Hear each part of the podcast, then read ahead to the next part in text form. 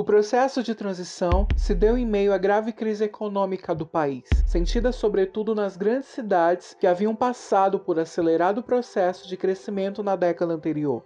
A rápida urbanização do Brasil consta dentre as causas do crescimento da criminalidade a partir de meados dos anos 1970, coincidindo com o período da transição política.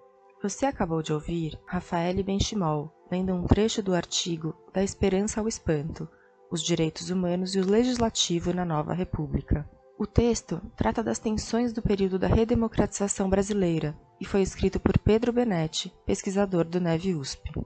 Neste episódio 4.2 do Cidadania 21, vamos falar um pouco desses conflitos de visões de mundo que também se representavam no parlamento brasileiro nesse momento. Eu sou Cristina Uchoa e esse programa é feito em parceria com a Rafaele e com Alain Felipe, da Comunicação do Neve. Podcast Cidadania 21, uma produção do Núcleo de Estudos da Violência da Universidade de São Paulo. Um programa que traz os temas abordados em cada artigo do novo relatório da situação dos direitos humanos no Brasil. No episódio anterior, tratamos da tensão do Carnaval do Rio de Janeiro de 1989 em que aconteceu um empate entre duas escolas que tinham enredos mostrando visões de mundo bem diferentes. Mas o conflito entre visões de mundo não se limitava apenas ao sambódromo. Ele se espalhava por todo o Brasil.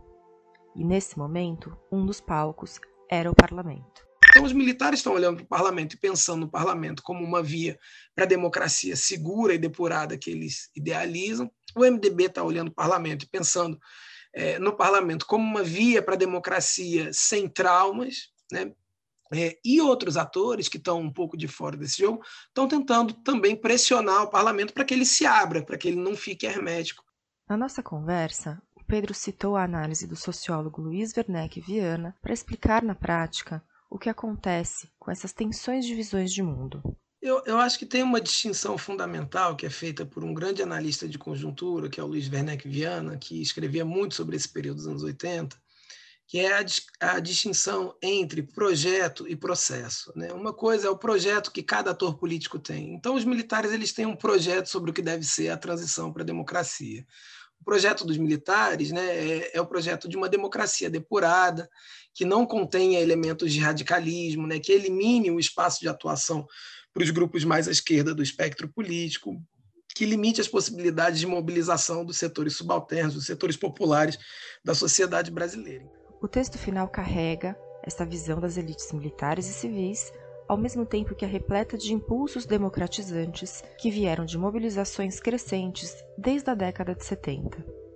No próximo episódio, vamos continuar olhando para as tensões que resultaram na Constituição e vamos focar na área de segurança pública. Para não perder, assine o Cidadania 21 no seu agregador de podcast ou se inscreva no canal do Neve no YouTube. O Cidadania 21 traz destaques do relatório de direitos humanos no Brasil, junto com rápidas conversas com seus autores. Para ler os artigos completos, acesse o site www.neve.prp.usp.br e entre na aba Relatório de DH.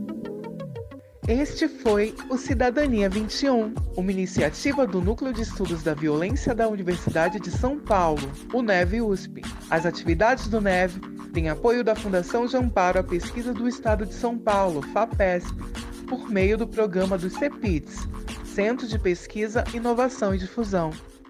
O podcast tem a produção de Alain Felipe, Cristina Uchoa e Rafael Benchimol, colaboradores da comunicação do NEV. A edição é de Alain Felipe.